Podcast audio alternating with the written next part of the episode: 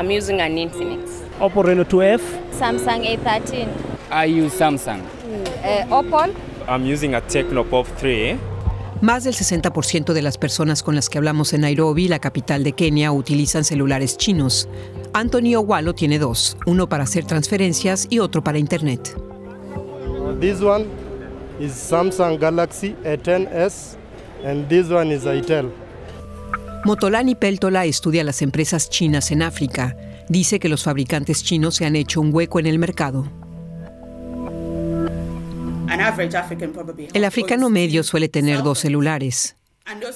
Uno de ellos puede estar registrado con el operador de red MTN, mientras que el otro utiliza la red móvil de Zain, por ejemplo.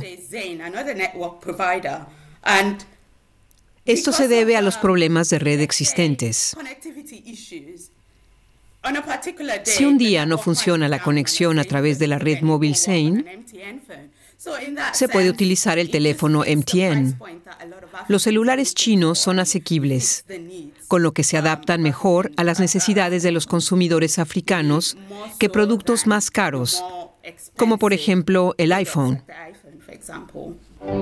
Los dispositivos con doble ranura SIM y cámaras capaces de captar multitud de tonos de piel están popularizando los smartphones chinos en Kenia.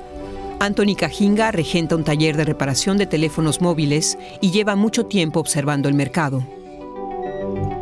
Nokia fue el primero en llegar al país y luego la gente se pasó inmediatamente a los teléfonos chinos que tenían pantalla táctil, mejores cámaras y pantallas más grandes.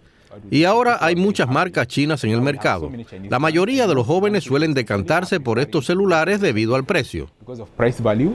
Inicialmente una alternativa más barata, ahora los fabricantes han empezado a imitar la calidad de la competencia, pero sigue habiendo grandes diferencias en algunos aspectos. Se suele mantener el mismo celular durante unos tres años. Después empiezan los problemas con las actualizaciones de software y los fallos de batería, y muchos recambios son difíciles de conseguir. Como los teléfonos móviles son tan asequibles, la mayoría de la gente tira su teléfono después de tres años y se compra uno nuevo.